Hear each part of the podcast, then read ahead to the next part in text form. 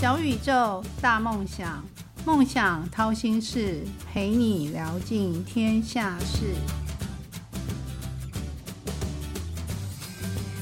欢迎来到梦想掏心事小宇宙，小小问大大，我是主持人王小小，陪您一起聊尽天下事。眷村它是一个大时代的产物，发生在眷村里面的故事有笑有泪，有甜亦有苦。今天我们邀请到一位非常特别的来宾，小小的好朋友，因为我们都叫 Sophia，那所以就结了一个很好的善缘。那听众朋友是不是有住在眷村里的朋友，或者是住过眷村呢？那今天他黎明真，我的好朋友 Sophia，他其实就是出自于眷村的小孩。那因为他有出了一本书，叫《光的院子：成长记忆中眷村的华丽与转身》。因为眷村里面有很多大时代的故事，所以今天想邀请他来跟我们聊一聊。另外一位就是他的夫婿王子义，王子义是一位建筑师，因为进行光的院子的改造，需要有一个很强力的动力推手，就是王子义，真的就是如鱼得水，有了夫婿的助力，让光的院子可以顺利的呈现在大家眼前。那我们今天先欢迎两位嘉宾，呃，Sophia，拍手拍手拍手，是有音效的吗？还是要自己拍？你 可以自己拍。嗯，各位听众朋友，大家好，我是苏菲猫李明珍。因为我自己有 podcast，大概已经六十集，可是我最大的擅长就是我的声音非常的好听。可是今天骚声，所以我一定要请我先生来跟我一起代打。我现在在战国策集团上班，是公关顾问。我常常开玩笑说，我这辈子做过两件事：第一件事情叫公关公司，第二件事情叫公司公关。嗯，所以这样一做就做了好几十年，非常资深。各位听众，大家好，我是王子义啊，是黎明真的先生啊，我不是黎先生，我姓王。光的院子是我太太小时候的娘家了。其实我是百分之百的台北出生、台北长大的小孩，高雄对我来讲一直是一个很陌生的地方。在二十八年前，我就进入到这个眷村，推开红色的大门，来拜见我的岳父岳母，请他们把他女儿许配给我。好，那当然这个老房子其实是属于在呃日本时期一路留下来的房子，所以它的使用的机能跟使用的方式。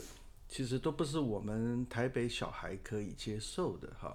那后来呃老人家慢慢也离开了，眷村就颓废掉了。可是因缘际会，在五年前高雄市政府他们就有一个以住代户的一个计划，希望能够慢慢的让这个眷村可以活络下来。我太太当年这个老家就在他们的名单里面，那我太太就起心动念说，哎，这个名单有我们的老家。我们要不要来把它争取回来，然后把它修复，然后拿来使用？这样子，我就跟他讲说，这万万不可，万万不可。第一个，产权不是你的；第二个，文化局的合约只有五年；那第三个，最重要的原因是这房子已经完全的颓败掉了。要修一栋房子不是那么简单的事情，不只是金钱哦，还有很多施工上的困难，因为它毕竟是一个从日本时代一路下来，文化局把它列为文史保护，因为它并不是一个。在建筑文化上很重要的建筑物，而是它在历史上面有它存在的价值。好，现在回头来讲，就是差不多四年多前的时间，我们为了这个事情几乎是家庭革命了。好，是两派意见。可是 Sophia 其实蛮执意要做这件事情的，那时候已经不管我了，他就已经去找了工班了，就准备要做这件事情了。那我后来觉得他既然非要做不可，好像我不帮忙也不行了。况且你是专家，你是室内设计的建筑。呃，我不敢说是专家，当然是这方面从事这方面的相关工作。可事实上啊，我们在做室内设计跟做建筑哈，都是新的房子，再旧的旧房子改装，也就是十年的旧屋啊，像台北的房子、公寓房子，二三十年的旧屋改装了不起是这样子。可是你面对的是个日本时代留下来的，已经将近七八十年、百年了，然后是一个一楼的老的楼房，而且是木构造的房子，还不是我们在台北这种。我们很习惯的钢筋混凝土这种东西，所以你触摸到的是一个非常老旧的房子。更重要的是说，你不熟悉的历史，而这个历史其实是非常的固着在这块土地上面的。那这个部分，我想等一下慢慢聊的时候，我们再花一点时间再做这方面的说明。好。那因为我们节目小宇宙小小宇宙每次都会问来宾固定一些题目，这些题目就说你觉得自己像哪一种水果或哪一种？我想到的答案有点好笑。我想到的答案是，我是奇异果。奇异果，那就是长雀斑的太阳啊。其实我想要写一本书，叫做《B 咖人生》，就是你说我漂亮吧，也没有非常漂亮，可是长得也不差。你说我才艺吧，应该也算还不错，除了演讲比赛、辩论比赛这种唱歌啦、唱戏啦这些我都很厉害。可是我什么东西呢，我都没有办法得第一名。可是呢，我日子好，每个人都觉得我过挺好的。对呀。经济上面什么的，小孩啊、先生什么都很好，可是奇异果呢？这个水果有点好玩，它没有很漂亮，你不觉得它毛毛的？嗯。可是它非常有营养，像今天下午那个赵姨哦，她来帮我写序嘛。嗯。她每次人家问她的时候说：“哎，你为什么帮林明珍写序？”嗯。她就跟我说：“林明珍这个人啊，很怪，很会讲，可是他碰到很会讲的人哦，不见得会写。”嗯。因为讲跟写是两件事。是。所以我刚刚说为什么我觉得我是奇异果，因为它内部的丰富的营养，嗯，也就是要储藏在里面。那我也希望能够给我的身边的人带来光跟热嘛，啊，啊，子怡嘞。其实呃，我讲这个是西瓜的故事啊，不要讲说我像谁。有一次我们在某一天啊，我们家的院子里。竟然从那个石头缝里面啊，长出了西瓜。而这西瓜其实就像鸡蛋一样的大小，就慢慢一天天慢慢长大，慢慢长大。那我跟你说，我是台北土生土长的台北小孩子，我没有看过西瓜长大的样子。他就在我们的院子里面慢慢逐渐长大。然后就很好奇的问 Sophia 说：“以前你的家人你在院子里面种过西瓜吗？”他说：“没有，从小到大没有种过西瓜。”左思右想就不了解为什么就会突然长出个西瓜。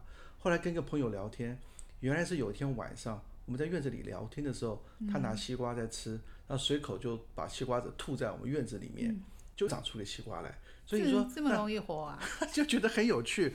然后你就说：“哎，那我像什么？”我说：“我不要觉得我要像什么，我觉得我说有个西瓜在院子里面，其实是个蛮有趣的故事，这样子可以跟大家分享一下。”嗯，其实我觉得从眷村走出来的小孩。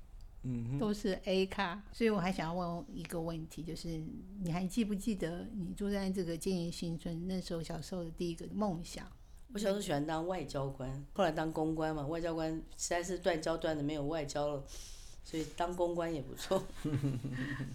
那当别人在写那个老师、护士什么的，嗯，我就写外交官。你的心好大。嗯，子毅呢？哦，呃，我觉得我小时候就是想当个老师。小时候念书的时候，老师是很有权威的啦，啊，全班同学都要听老师的话。现在不是也是老师吗？现在老师可能没有那么多权威了。Anyway，长大的时候呢，慢慢梦想改变了，就想要去当建筑师。那我运气也很好，就是在美国念完书回来工作之后，一方面在建筑师事务所工作，那我的老板也允许我，呃，一个礼拜有一天的时间去学校兼课。嗯，这一兼兼课兼下来也，将近快三十年就过去了。那我后来自己成立自己的设计公司，所以我一直都是两份工作在做。专业的工作是我自己的本业，另外我就是在学校里面兼一个课这样子。可是我认识的朋友都叫你王老师。啊，是是是，百分之九十都是这样。不知不觉就学生都。那我女儿也建筑系啊，是学他爸。对基因的问题。那教书有个最大的好处是说，你交往的对象，嗯，永远是二十岁，嗯，所以可以从学生的身上。也获得很多年轻人的知识也好，了解现在整个时代的一些改变也好，所以做老师除了在教学之外，上也从学生身上也学习很多。那小小想问一下，说关于这个光的院子的改造与诞生，毕竟要投入时间，要投入金钱，要花很多精力。那你们想要传递的是什么样的讯息？我觉得修这个房子啊，其实故事可以分两大部分来讲，一部分当然是在修建过程。我所接触到的台湾近代史的改变，从日治时期到战争到二战，哈，一直到现在，这是一个故事。嗯，当然会讲的比较长一点。另外故事就是说，我们这个房子修好之后要做什么用？哈，那我们跟别的眷村其他房子不一样，因为他们都是可能做民宿啦、做餐厅啊，他们是营业的。我们就是自用的。我们自用其实有个最大的目的，就是说我们希望保留这个房子它原始空间的样貌。它就是个眷村房子，就是说房间还是房间，房间还是房间，厨房还是厨房，厨房还是厨房，好，客厅也是客厅，好。那欢迎朋友来这个地方，跟我们一起分享这个空间，甚至来住在我们家，当做我们的客人。你不是去住民宿哦，有的民宿做的很像眷村的房子，可是你毕竟是住在一个民宿里面，你是付费的。来我们家的话，你是做客人。就跟小时候的真正家一样，朋友来家里面就是做客嘛。人家这样的感觉的话，第一个像我这种没有住过眷村的人，你就感受到说，哎，这个圈圈的房子怎么那么的安静呢？好，怎么那样的 peaceful 呢？然后树上的小鸟的声音是那么的清澈，哈。同时呢，眷村其实大家都知道是前胸贴后背的一个院落，哈。所以就有一句话说，眷村是没有秘密的。没有秘密的。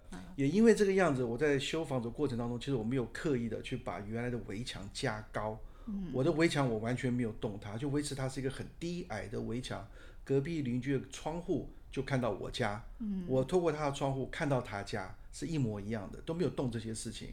可是呢，我在那边第一个晚上，我就听到隔壁邻居讲话的声音是如此的、如此的清楚到说就在你旁边哈，那就是一个我希望朋友来感受到眷村文化的特别，跟我们现在在都会里面住这种大楼型房子啊，家家户户都互相不往来嘛。可是你住在这个眷村里的时候，因为你的窗户打开来就是隔壁人家的窗户了，他讲话声音，他们家在吵架也好，在聊天也好，嗯，你都听得是很清楚的。那我们很欢迎朋友来我们家做客的时候，也可以亲身感受到那样子的一个氛围，是很有趣的这样子。嗯，稍比亚分享一句，你在眷村最常听见的话，就是吃饭了没？所以住在眷村不可能这这这也这要讲一个好笑的，就我妈山东人嘛，嗯，我爸是广东人，我妈的嗓子之大，我们全家人声音都很大，只要差不多下午四五点。就几乎每个小朋友看到我，我不管在多远地方玩，每个人都说：“哎，你妈叫你吃饭，你妈叫你吃饭。”因为每个人都讲我妈叫我吃饭，因为我妈从厨房根本就不用出门，嗯，她只要大吼一声就叫小明吃饭了，然后所有人都叫我回家吃饭。其实大家都为什么会问你吃饭了没？因为你隔壁的妈妈如果有煮饭，看到你没有吃饭，她叫你进去吃啊。那这个故事在真实发生，因为我们当年整修好房子啊，我们特别安排在十月十号有我们一个简单的开幕仪式。还请了我的同学 范中佩，他是大提琴家哈，他来我们院子里面帮我们拉大提琴，当做一个开幕的仪式。那仪式结束完了之后呢，我们在收拾东西的时候，刚好隔壁邻居经过我们家，我不认识他，他就问我们：哎，你吃饭了没？或者我们问他说：这附近有什么东西可以吃？因为我们差不多到傍晚了。他说：你们还没吃饭，那来我家吃吧。我说：方便吗？我根本不认识啊。他就请我们去他家哦，他马上就手脚很快的热菜、热饭、热汤。就请我们吃饭，我们吃了一半的时候，窗户打开来，外面探个头，隔壁另外一个邻居先生说：“你们又在吃什么好吃的东西？”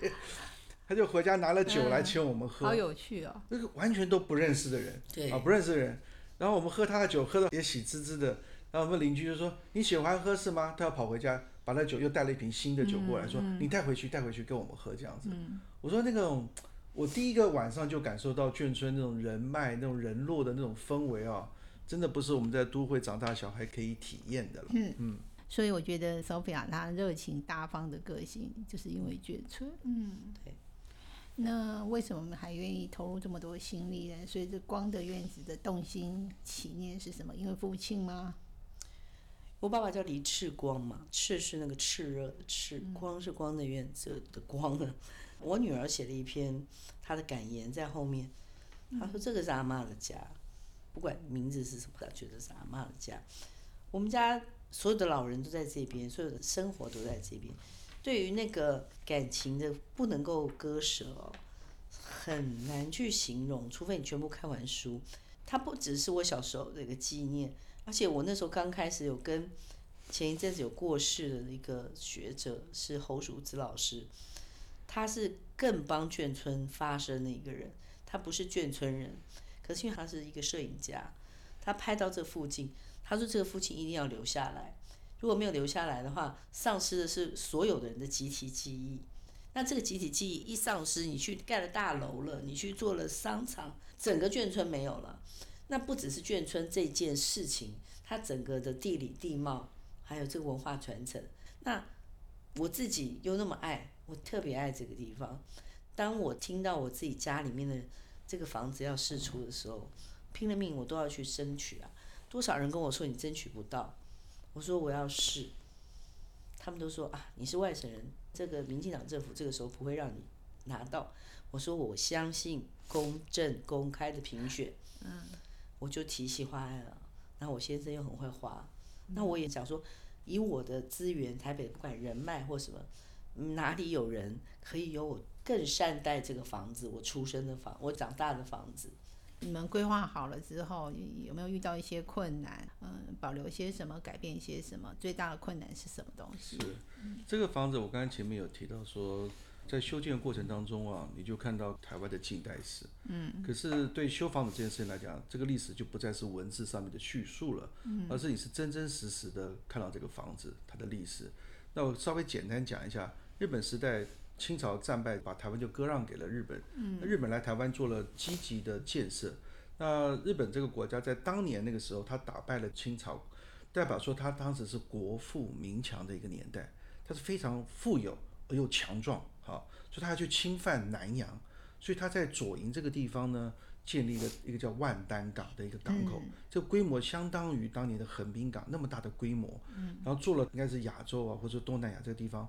最大的一个海军的军事基地，可是他为了吸引他的军官能够到台湾来这边进驻，所以那个房舍都盖得非常的好。嗯，那现在我们这整个建业新村里面所保留的房子，就是当年日本人留下的军官宿舍。嗯，啊，一栋一栋非常漂亮。那边好像有个将军宅啊。对，这边更大的规格就变成将军宅了。嗯，那可是呢，我的岳父这房子呢，对不起，他就没那么好的运气。因为我们打开那个房子的时候，它其实是破败不堪的。隔壁的邻居家是百分之百日本时代留下来的房舍，里面都是很好的木头的结构，高架的木头的地板，那些木头甚至都还没有被虫蛀烂掉，是非常好的品质。哎，那为什么我们家不是呢？原来刚才有提到二次战争的时候被美军轰炸炸掉了，那国民政府迁台的时候呢，就把它修复了。可修复的过程刚好跟日本人来是不一样的。因为国民政府来台湾，因为是战败的关系，所以他们经济上是非常窘迫的啊，没有那么多的预算的。所以你打开那个房舍的时候，发现里面的屋脊、屋梁都是我们认为是所谓的下脚料的，都是人家拆房子或者是断掉的木头把它接续起来，甚至还有竹子啊，勉强的来作为主要的结构把它撑起来。那对我来讲，一个要修复这栋房子的人来讲，我就遇到非常大的困难。这房子的建筑结构其实是岌岌可危，随时就要坍塌下来了。嗯，所以我还不得不做了很多的建筑上的补强的结构。好像那个时候跟李明珍结婚以后，常常回丈母娘家，里面就有一根大柱子，半截的大柱子，没有顶到屋顶，我就不懂那么大个柱子是做什么用的。嗯，那后来我来修这个房子的时候呢，把这柱子敲开来，才发现它是个大烟囱。嗯，里面还有当年的灰烬哦，这么神奇，很神奇，是个大烟囱，这怎么会有个烟囱在这里呢？而且很大哦。那一般的老房子是有烟囱是没有错，可是烟囱的规格太大了，不像我们隔壁邻居家的那种小烟囱，它这个很大 K 的一个烟囱。我后来是有个隔壁的邻居路过我家，也是不认识的老先生哦，嗯，他就跟我讲说这个地方以前是军医院，在那个年代啊，消毒水的量也不够那么多嘛，所以他们消毒这些床单呐，这些衣物啦。都是用烧水的方式来烧，就是煮沸法，叫煮沸法，所以旁边会有个很大的烟囱。嗯，那问题又来了，为什么这个大烟囱原来在户外的，怎么到了室内来了？后来才发现，我们现在在使用这个餐厅这个空间啊，以前就是房子的侧院呢，根本不是在房子里面，是我岳父他们后来自己又在做了加建。应该是说不够住了，不够住了。嗯，所以这里面加建分了好几个阶段，一个是国民政府来，他们把它做成诊所，做了一个。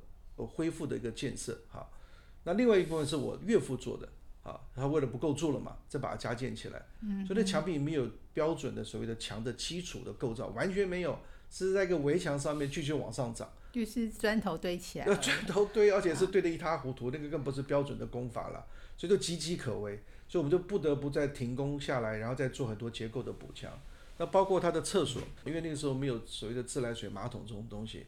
所以那个时候都是放在户外的，嗯，这也是为什么我当年跟林明珍结婚以后，我在这个房子我只住了第一个晚上，第二个晚上我就不敢住了，因为你上厕所还到户外去上厕所，下雨天你还要打个伞，那不是很好笑吗？对对对。可是呢，危机就是转机喽，这房屋要做补强，在室内重新新做两座厕所，同时当做我的结构补强的功能呢，把这个房屋的墙壁把它顶住了。嗯，那原来旧的厕所拆掉之后呢，现在就转变成一个阳光充足、通风良好的一个客厅的交易的空间。可在这个地方以前是他的厕所，可是经过我的转换之后，就变成一个很好的一个交易空间了。那你们这个光的院子，它改造之后，你们有没有发生一些趣事？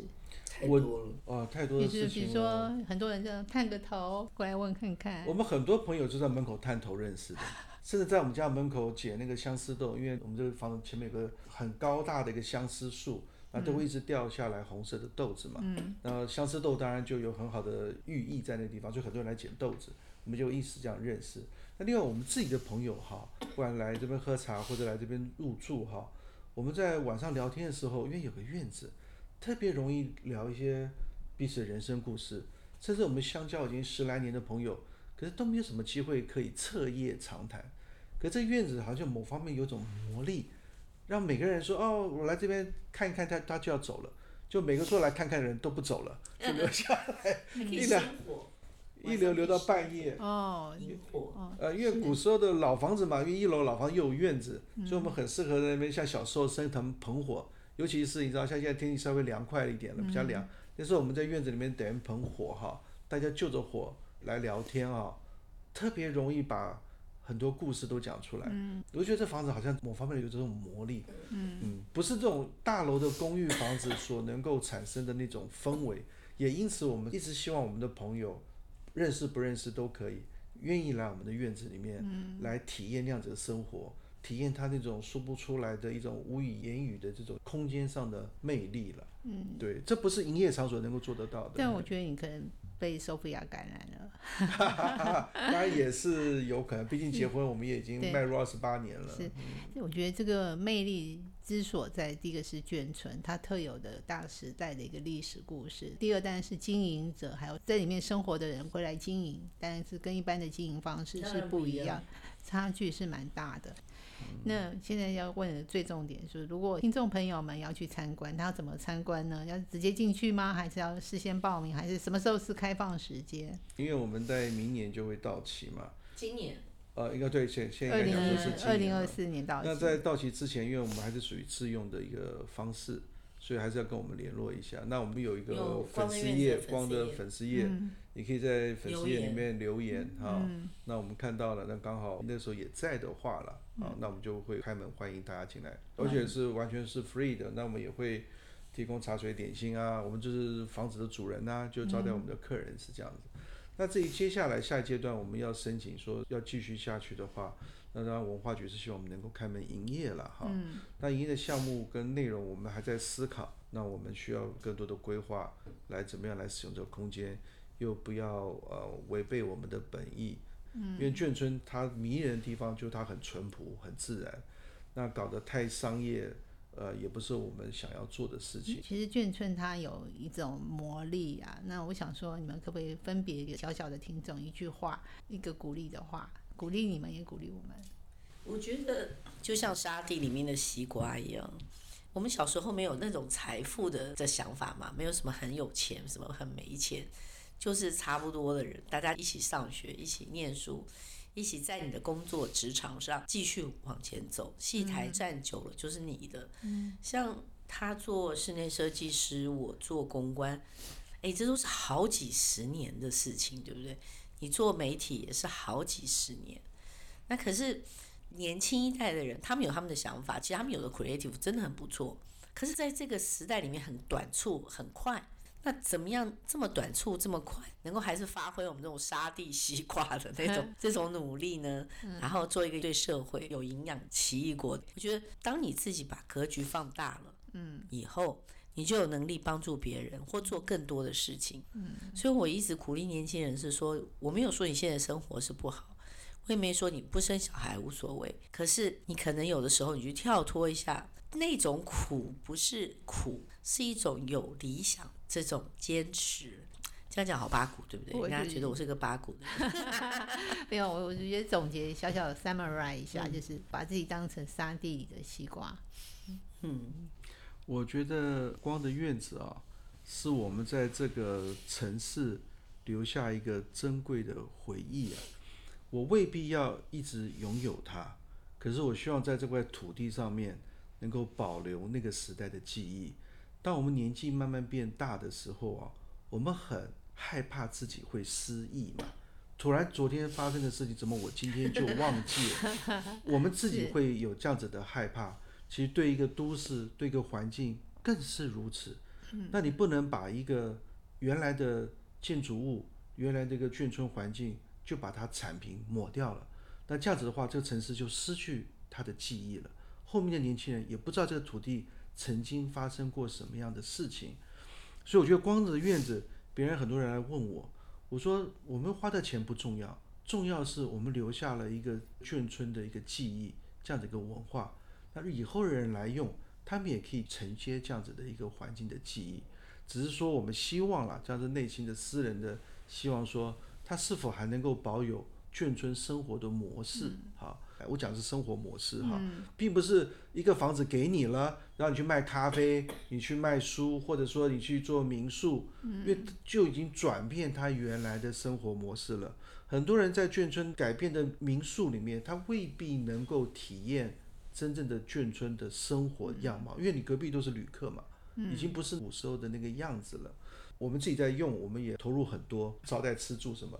主要是说，哎，你要把它当家的感觉。嗯，这些来的人是我的朋友，或者说我的家人，而不是一个营业场所。你去任何的营业场所，你都不会把它当做你的家了。可是眷村其实很重要，它是某一个家。而且凭良心讲哈，你切开历史的时候，眷村所形塑的家哈，为什么那么的记忆重要？因为它来自于五湖四海，它来自于战后，尤其现在的世界到处在发生战争。而且就在我们眼前哦，对不对？乌俄战争也好，这个以牙战争也好，就要打仗了。这些战争所造成的流离失所，其实在四五十年前就发生在台湾嘛。那这样子个记忆，它不该就被抹掉了哈，还是应该留下来，让我们对它温故知新哈，让我们可以再继续的看待我们这个国家未来要往哪里走哈。这是我们自己小小的一个心愿呢。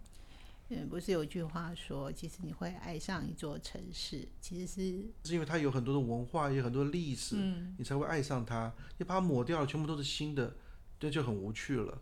这也是我们修房子为什么那么多的感动，跟别人来去经营场所心态上是不一样的。我们在弄这个房子的时候啊，我的想法是说，我们是修复这个空间哈，但是我们并不是是回到过去的生活方式啊。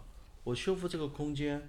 果我们还是用现代人的生活方式来承接这个空间，好，那很多人就是把眷村搞得复古风嘛，又把那个古董的电视机啦、收音机啦、旧沙发通通搬进来摆一遍，你知道吗？我其实没有做这样子的事情，我觉得我们是要往前走的。可是那个空间的氛围，隔壁邻居跟你门对门、窗对窗的，这个还留着的，就有新跟旧的一种融合的样貌。那才能够感受到我我刚才所提到的历史演变的过程。嗯，今天小小真的是太感动了，所以我要结尾了，不然我会哭得稀里哗啦。呃，情绪抚平一下。好，美好与成功都不是偶然，曲曲折折的写心事，到底练了什么绝学，沾了什么秘方，才能够一路向梦想靠近？快来掏心事，用一杯咖啡的时间。小宇宙，小小问大大，与你一探究竟。谢谢我今天两位好朋友王子怡跟李明珍，Sophia，要不要跟大家说拜拜？苏菲猫异想世界，请听我的 Podcast。